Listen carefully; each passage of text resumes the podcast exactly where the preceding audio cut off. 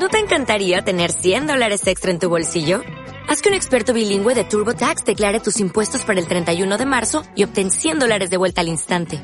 Porque no importa cuáles hayan sido tus logros del año pasado, TurboTax hace que cuenten. Obtén 100 dólares de vuelta y tus impuestos con 100% de precisión. Solo con Intuit TurboTax. Debes declarar para el 31 de marzo. Crédito solo aplicable al costo de la presentación federal con TurboTax Full Service. Oferta sujeta a cambios o cancelación en cualquier momento.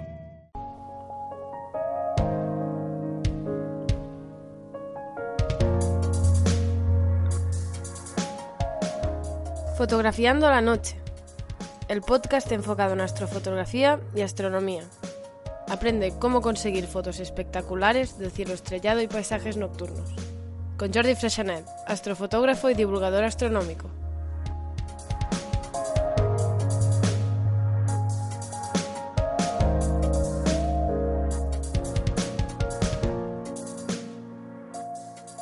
Hola a todos, bienvenidos a vuestro podcast de astrofotografía y astronomía.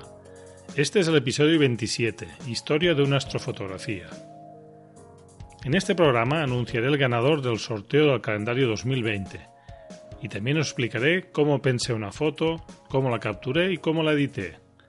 Se trata de un panorama dentro de una cueva que permite ver la Vía Láctea encima del mar Mediterráneo. También estrenaré dos nuevas secciones del programa, efemérides y recomendación. Lo prometido es deuda. Tal como os dije en el último episodio, he sorteado un calendario, un modesto calendario de mis fotos. Y lo he sorteado entre los oyentes que han puesto un comentario, un me gusta o cinco estrellas en este episodio o bien en el programa, ya sea en iVoox o en iTunes. Que lo he hecho con una mano inocente el ganador del sorteo es Shaguero o Shaguero, con una X delante. Enhorabuena, espero que te guste y te haga compañía todo el año. Si me envías un correo electrónico con tu dirección postal al correo fotografiandolanoche arroba astrosolsones.com, te lo envío por correo. He pensado en añadir nuevas secciones fijas al programa, con la intención de hacerlo más ameno y más útil para vosotros. De momento, la primera sección que descubriréis son las efemérides. Y me diréis, ¿qué es eso? Pues vamos a buscar en el diccionario. Una efeméride proviene del griego y traducido literalmente querría decir de un día. Y el diccionario nos dice que es un acontecimiento notable que se recuerda en cualquier aniversario de él. Y concreta más hablando de las efemérides astronómicas. Y dice así Recopilación anual de las coordenadas de los planetas y de las estrellas fijas, respecto a la eclíptica y el ecuador, así como los eclipses, distancias lunares y otros elementos necesarios para cálculos astronómicos y marinos. Bueno, yo no os diré textualmente lo que dice aquí en el diccionario, sino que os diré los eventos, los acontecimientos, digamos, astronómicos más espectaculares para fotografiar.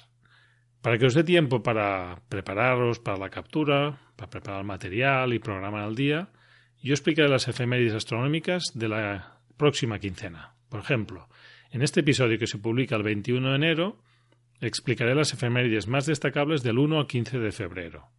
Será una sección corta y solo explicaré lo más destacable. También es importante decir que serán desde la península ibérica, los horarios, por eso algunas de las, de las efemérides serán fácilmente extrapolables a otros puntos del globo directamente, pero en algún caso tendréis que comprobar si en vuestra zona el horario o la visibilidad es, es correcta. La segunda sección que estrenamos hoy se llama Recomendación y he pensado aprovechar cada programa para haceros una sugerencia. Os propondré o bien un libro, o un vídeo, una película, una página web, un programa informático, una aplicación, o bien un fotógrafo, una parte del equipo, cámara, objetivos, equipo fotográfico, equipo astronómico. Ya veis que la lista es muy larga. Y la idea es transmitiros los descubrimientos que voy haciendo o que he hecho recientemente, por si os pueden motivar, os pueden ayudar o sencillamente que os permitan disfrutar de algo que valga la pena. Una aclaración del último programa. Hablé de panoramas y expliqué cómo calcular el campo abarcado por un objetivo. Os expliqué la fórmula, pero me olvidé de especificar cómo se calcularía si no fuera una cámara full frame. Si, por ejemplo, fuera APS-C o menor. Para calcular el campo abarcado, si no usáis formato completo, tenéis que dividir el resultado de la fórmula que ya os dije por el factor de recorte. Y así sabréis el campo abarcado por vuestra cámara si no es full frame. Evidentemente, este campo será inferior al que ofrece una full frame. En el caso de Canon, el factor de recorte es 1,6 y en el caso de Nikon y la Sony mirrorless es 1,5. Efemérides.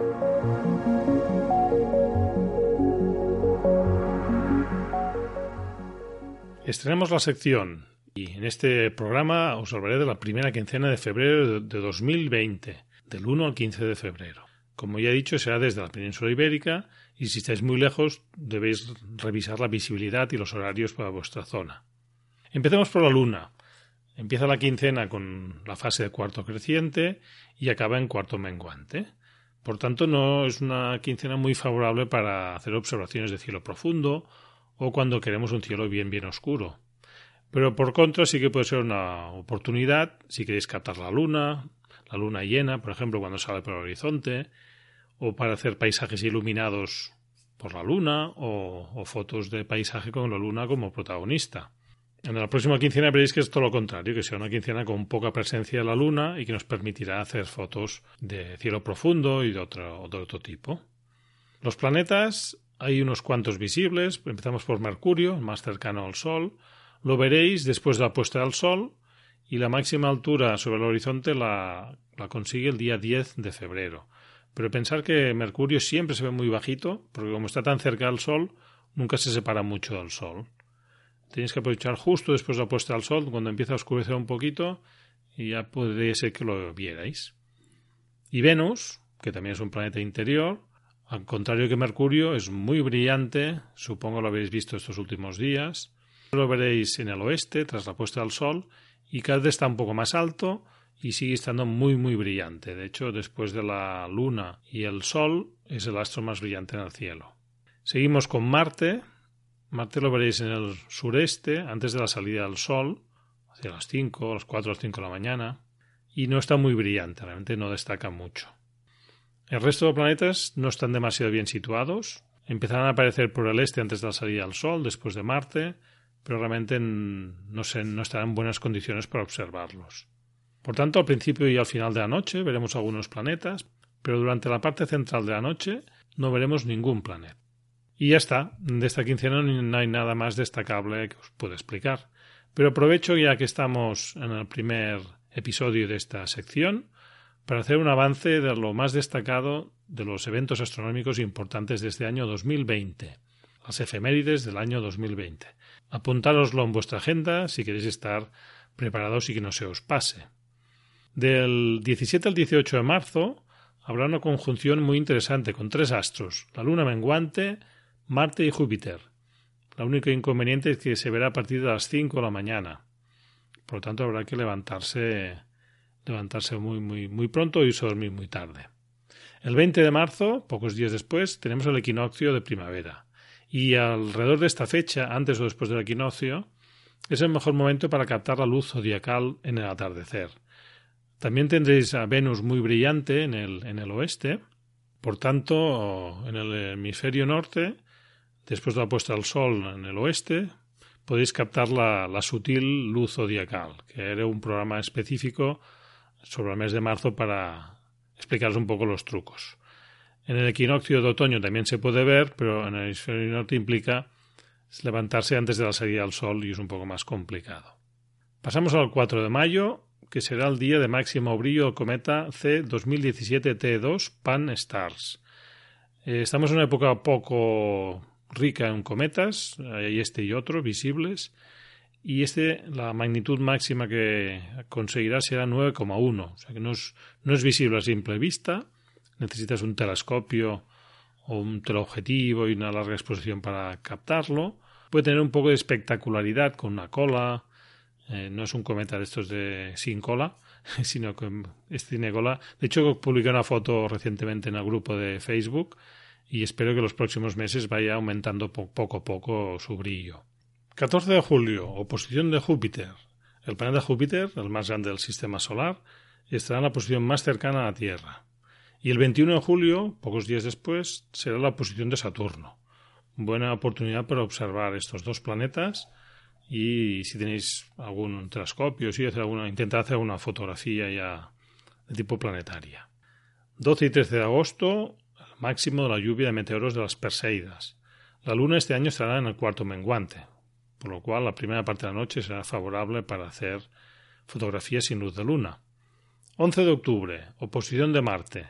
Cada dos años, más o menos, eh, ocurre una oposición de Marte, que es la posición del planeta más cercana a la Tierra, y por tanto será muy brillante. No tan brillante como fue hace dos años, pero puede ser interesante para observarlo o fotografiarlo, con su color tan característico, el color anaranjado tan, tan destacado. 13 y 14 de diciembre. Lluvia de meteoros de las Gemínidas. Este año caerá en luna nueva. Yo, de hecho, las Gemínidas es unas lluvias que siempre he visto con más cantidad de estrellas y más espectaculares. El único problema es aguantar el frío, pero realmente es una, una lluvia de estrellas que vale mucho la pena. Y finalmente, el 21 de diciembre, hay una conjunción de Júpiter y Saturno, los dos planetas gigantes del sistema solar. Los deberéis buscar al atardecer. Se esconden muy rápido por el horizonte y estarán muy muy juntos. Tenéis que estar muy muy atentos al horario y a no tener ningún obstáculo en el oeste para que os tape. Con este resumen rápido hemos visto que este año no hay eclipses interesantes en la península ibérica yo los eclipses penumbrales de luna ya casi ni los cito porque me parece que son muy, muy poco espectaculares. Pero este año tenemos algunos eventos interesantes, como pueden ser conjunciones, lluvias de estrellas, oposiciones de planetas.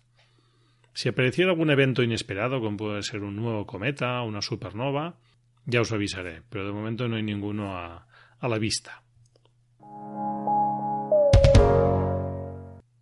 Bien, ya hemos llegado al tema principal del podcast, que es historia de una foto. No sabía cómo titular el programa, al final estaba a punto de poner cómo la hice y así, pero al final me ha parecido más interesante este, esta historia, porque ya veréis que es un poco larga. La foto que os explicaré es un panorama de la Vía Láctea, pero es un panorama un poco especial, porque está hecho desde dentro de una cueva, una cueva que, que está en Formentera, se llama la Cova Foradada, Está justo debajo del faro de Barbaría, tienes que bajar por unos escalones, hay un agujero en el suelo, bajas y encuentras una cueva larga y al fondo de la cueva hay una abertura como si fuera un balcón que está abierto hacia el mar Mediterráneo, justo hacia el sur. En Fermentera es destacable que en el sur no hay ninguna población humana en 300 kilómetros hasta la costa africana. la ventaja de esto es que tenemos un cielo súper oscuro, muy muy oscuro, y realmente disfruté esa estancia en Formentera. En las notas del programa os he dejado el enlace a la foto que comentaré en todo este capítulo. En la foto vemos una obertura, un, el marco de la foto sería las rocas de la cueva. Vemos un planeta a cada lado de la Vía Láctea. En la izquierda vemos a Marte con su color anaranjado típico, muy muy brillante, como estaba hace dos años, en el verano de 2018. Y en la derecha vemos a Júpiter, la, Vía Láctea está ligeramente inclinada hacia la izquierda.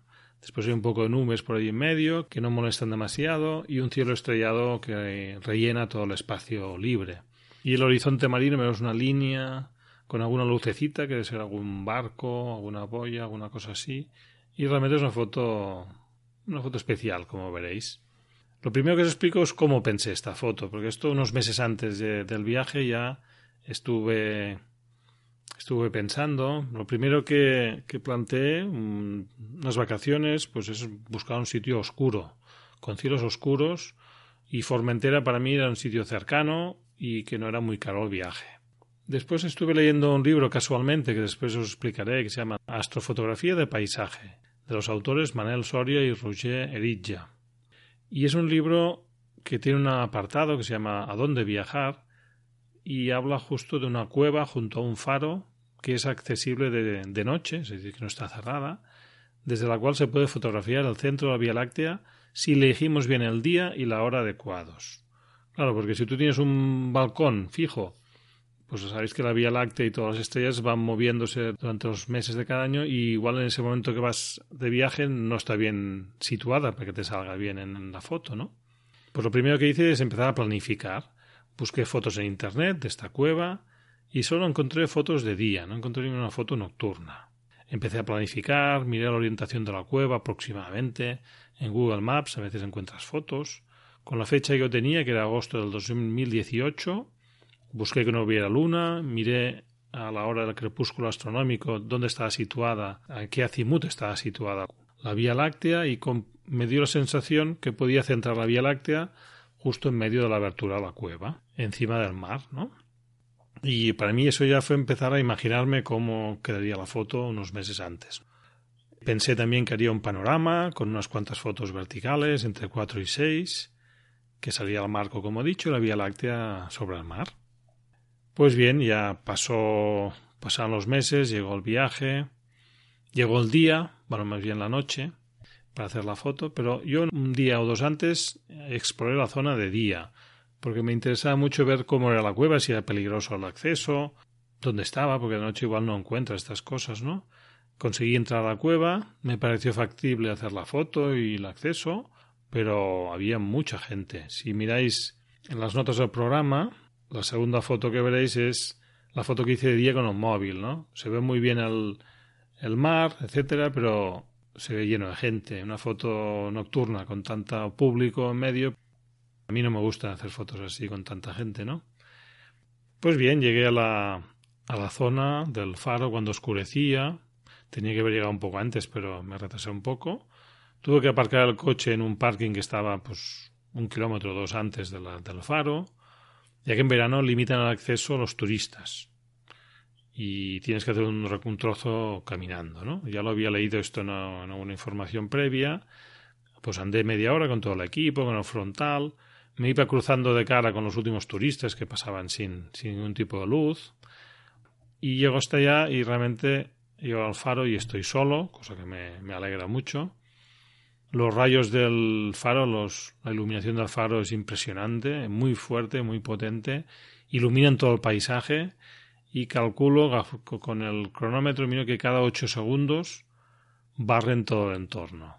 Entonces realmente me empecé a pensar ya que tenía que hacer fotos como máximo de 8 segundos de duración, porque si no quedarían sobreexpuestas, quedarían quemadas, ¿no? Y pienso, lo primero, la cueva, después ya haremos fotos de alrededor del faro, ¿no? Eh, hay un agujero circular en el suelo de unos de un metro, un metro y medio de diámetro. Una escalera de madera un poco precaria, pero bueno, consigo bajar sin problema. La cueva tiene un, tiene un techo bastante bajo. Como soy un poco alto yo, pues me cuesta un poco de, avanzar. Llego hasta la obertura que da al mar, que es el como un balcón por encima del mar, y la vista es impresionante, muy muy oscura, una vía láctea que destaca muchísimo. Eh, la Vía Láctea está bien situada, bien centrada, es ideal y la fecha escogida y la hora es en la planificación está muy acertada. no me arriesgo acercándome al acantilado porque no tengo ganas de buscarme problemas, me quedo dentro de la cueva y de hecho la foto ya estaba pensada de hacerla desde dentro de la cueva. Monto el trípode, nivelo el trípode, hago una primera foto y digo, ostras, estoy demasiado lejos porque la parte de la Vía Láctea más interesante queda cortada por el techo, digamos, de la cueva. Me acerco un poco más a la obertura, vuelvo a nivelar, ahora ya sale mejor, la Vía Láctea sale bien, me gusta. Y veo que es tan oscuro que cuando hago las fotos, la roca, el marco, digamos, de roca, no se ve nada, ¿no? Y pienso, podría iluminar, como llevo mi mochila una linterna que os recomiendo, que es la Maglite AA, que es una linterna pequeñita con luz cálida. Intento hacer una, una iluminación de corta, de uno o dos segundos en cada foto. Miro por la cámara, por la pantallita de la cámara, y queda demasiada luz. Queda como quemada la roca. Y pienso, pues como no puedo hacerlo más corto ya la iluminación, pues ilumino en dirección contraria, hacia dentro de la cueva.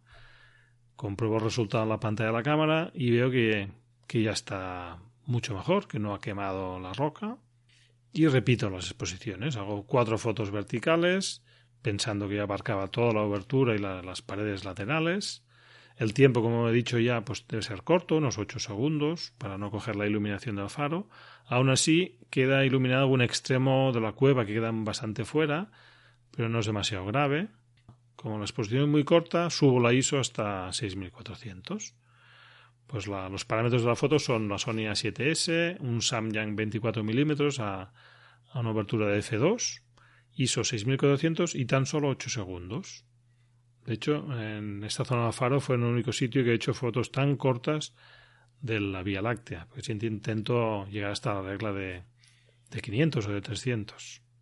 Bueno, una vez con las fotos ya en la cámara, pensando que las tenía perfectas, salgo de la cueva, me dedico al faro, el entorno, estoy un rato por allá. Es complicado con el faro, porque realmente tiene una luz impresionante. Cuando intentamos captar las luces tan tenues de la Vía Láctea y del cielo y tenemos un flash de luz tan potente, es, difícil, ¿eh? Era mi primera experiencia, bueno, mi segunda experiencia con un faro. Afortunadamente esta salió, no bien, salió bien, no como la primera vez en, el Cap de Creus, en Gerona. Cuando me iba ya al faro hice una foto de la que me siento muy orgulloso, una foto que ganó una mención en el concurso de astrofotografía Galar Alto.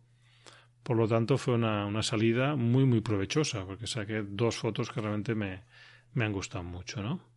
Cuando ya me iba hacia casa, me crucé con unos turistas, cuando hacía las últimas fotos, un poco animados por la hora que eran, debían ser las dos de la mañana o así. Iban hacia el faro, pero yo ya estaba cansado, iba a dormir y afortunadamente tenía la tarjeta de la cámara bien, bien llena. Ya hemos hablado de la planificación, de la captura, y ahora viene la parte de revelado procesado. Esta foto realmente tiene un procesado intenso, aunque quizá no se note mucho en el resultado, probablemente para mí fue muy trabajoso. Como ya he dicho, hice cuatro fotos verticales, empiezo con el cámara RAW de Photoshop, ajustando el balance de blancos de todas las fotos por igual y la corrección de lente automática pues también la misma. Guardo las cuatro fotos en formato TIFF. Si miráis un enlace que tenéis en las notas del programa, veréis las cuatro fotos tal como estaban en abrirlas en, en Photoshop antes de, de montar el panorama. Ya se empieza a ver un poco que es muy justo, que los laterales y la parte inferior y superior tienen muy poco, muy poco margen. Después veis que esto es un problema que, que no pude solucionar. Vale, después abro el programa que uso para panoramas, que expliqué el programa anterior, se llama ICE, Image Composite Editor. Aplico la proyección esférica, utilizo la función autocompletar para, para no perder un lateral de la cueva y me sale una imagen de 8500 x 4000 píxeles, 32 megapíxeles y la guardo en TIFF. Esta será la que procesaré después. Mientras estoy con el programa de panorama empiezo a darme cuenta que en la captura me faltó un poco de los laterales, de la izquierda y de la derecha, y también de la parte superior e inferior. Ya es demasiado tarde para solucionarlo, a no ser que me vuelva otra vez a Formentera, difícilmente lo solucionaré.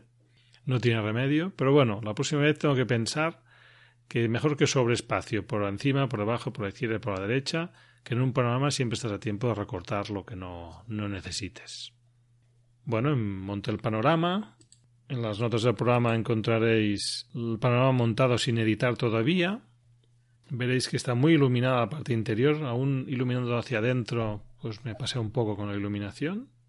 Y está punto a punto para editar. Eh, ya se empiezan a ver cosas interesantes. Se ve que Marte, que está a la izquierda, se ve un poco de una estela iluminada encima del mar la Vía Láctea perfecta, unas nubes muy fotogénicas.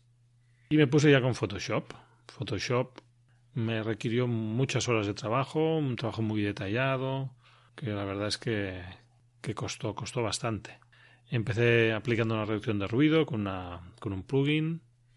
Hice tres grupos, pues, icono que es como una carpeta en Photoshop, que se llama grupo, y con cada uno con su máscara para actuar únicamente en una zona hice un grupo de cielo, una zona de, de rocas y una zona del mar. Pues son tres zonas bastante diferenciadas. Primero con el mar apliqué una curva con máscara, que es complicada para que la transición entre el mar y el cielo no quede muy no quede rara, digamos, es, es un poco complicado. En el cielo apliqué una curva con máscara para aumentar el contraste, para oscurecer el fondo y hacer un poco más brillante las estrellas y la Vía Láctea. Subí la saturación, que estaba un poquito apagado los colores, con el equilibrio de color pues reducir magenta. Y finalmente el tercer grupo era las rocas, este me dio mucho trabajo. Con una capa de curvas con máscara bajé la iluminación de las zonas sobreiluminadas, por ejemplo la derecha está casi casi quemada. Y ajusté colores, también están tenía una temperatura muy cálida, un color muy rojizo, bajé un enfrió un poco la temperatura. Y finalmente ya con todo esto hecho, pues convertí al perfil sRGB, reducí el tamaño a 2048 por 1066 píxeles, apliqué enfoque en una capa duplicada y con la máscara de enfoque y en el modo de fusión puse luminosidad para evitar de enfocar el, el ruido cromático. Finalmente lo guardo en JPG y la foto que habéis visto al principio es el resultado de, de todo este proceso. Y bueno, ¿qué aprendí de, de toda, esta, toda esta historia que os he explicado? Pues que tenía que haberme puesto un poquito más atrás, no tanto como la primera posición, pero un poquito para captar un poco más de, espacio de la cueva, la parte inferior y superior porque habéis visto que queda un poco recortado. En la parte inferior no se ve todo el primer plano, el suelo. En la parte derecha queda también un trozo recortado. Me faltó hacer más fotos por cada lado. Hice cuatro fotos en total. Tenía que haber hecho seis fotos para tener espacio de sobra de los lados y recortar donde me, donde me interesara, ¿no? Tener en cuenta cuando montas un panorama siempre pierdes un poco de los laterales y la parte superior e inferior. Porque con la proyección queda un poco irregular, ¿no? y mejor dejar un buen margen de seguridad, siempre que mejor que sobre, que no que falte foto. La iluminación me pasé un poco, eh, hacía falta un poco menos de potencia y quizá poniendo un difusor o iluminando aún más adentro de la cueva, dejando la lámpara encendida quizá a 10 metros igual habría conseguido una luz un poco más, más suave, ¿no? Y otra parte que me gustaría también mejorar sería el, enfoque del, del marco de la cueva que ha quedado bastante, bastante desenfocado. La parte más cercana debe estar a, dos, un metro, dos metros, que realmente es muy poco. Y aquí quizá hubiera estado bien un focus stacking, hacer una, una toma del primer plano bien enfocado, una toma del cielo bien enfocada, y después hacer el montaje de las dos tomas, ¿no? Dos, los dos panoramas. Bueno, hice solo una toma del cielo, me quedó muy desenfocado el primer plano pero claro, cuando miras en la pantalla de la cámara no te das cuenta de estos detalles, es difícil de apreciar, ¿no? Bien, siempre se aprende. Todo esto que os digo ahora es muy fácil, porque muy fácil de decir, pero lo vi cuando estaba en casa con el ordenador, cuando me descargué las fotos y empecé a hacer el, procesado. Pero yo lo que quiero aprender o quiero aprovechar para tener en cuenta estos detalles las próximas planificaciones que haga para no repetir los mismos errores. El resto de la foto, el cielo es la parte mejor de la foto. La Vía Láctea está impresionante. El lienzo del cielo estrellado que acompaña también es, precioso. Los dos planetas quedan muy bien uno a cada lado. Incluso las nubes se pusieron bien, posaron para esta foto, ¿no? Bueno, espero que esta larga historia os motive para pensar vuestra foto, para después capturarla y finalmente editarla o revelarla.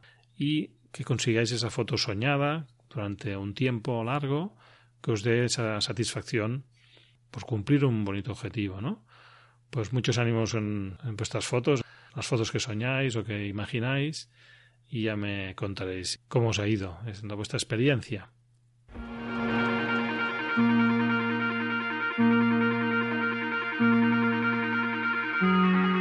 Recomendación.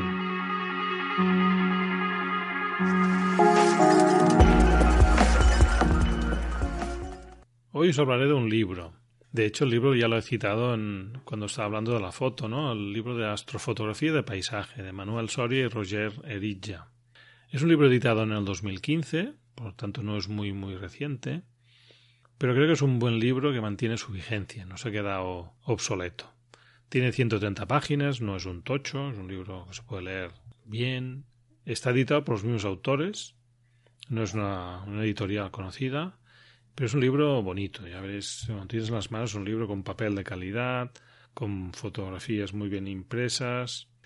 A mí me ha gustado mucho y tiene fotografías muy inspiradoras que pueden ayudar a, a motivar, a dar ideas. Yo diría que es un libro de iniciación en la astrofotografía de paisaje, ya que trata muchos temas partiendo de cero. Es muy amplio, sobre todo en la parte de planificación y captura. Y el enfoque es muy práctico y aplicable, no es, un libro teórico. Incluso encontraréis muchos consejos concretos para mejorar vuestras fotos, para hacer más fácil vuestro, vuestro trabajo cuando hacéis la foto, para planificar.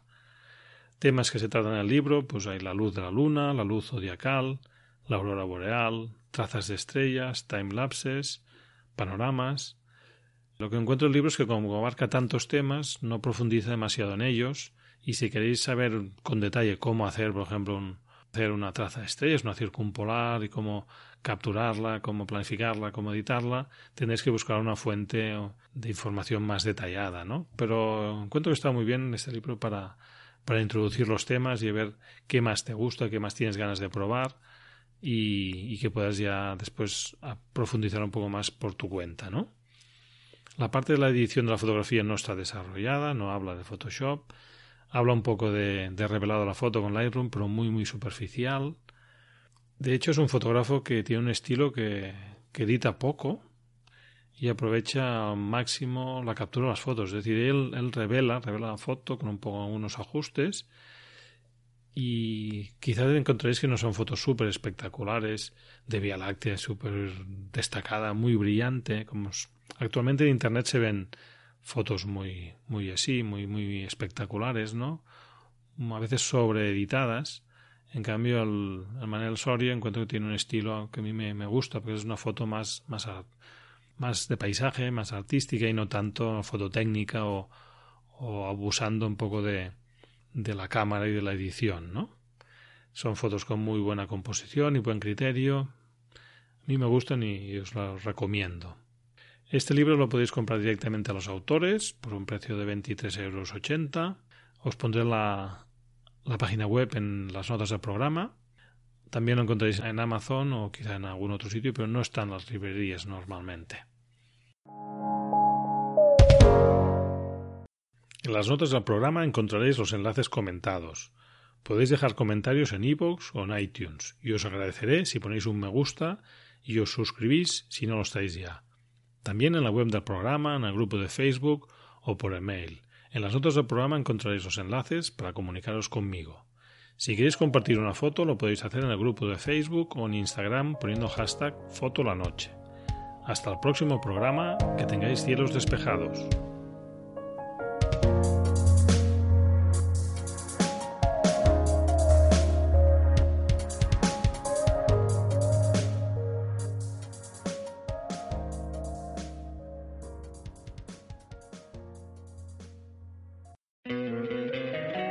Encantaría tener 100 dólares extra en tu bolsillo?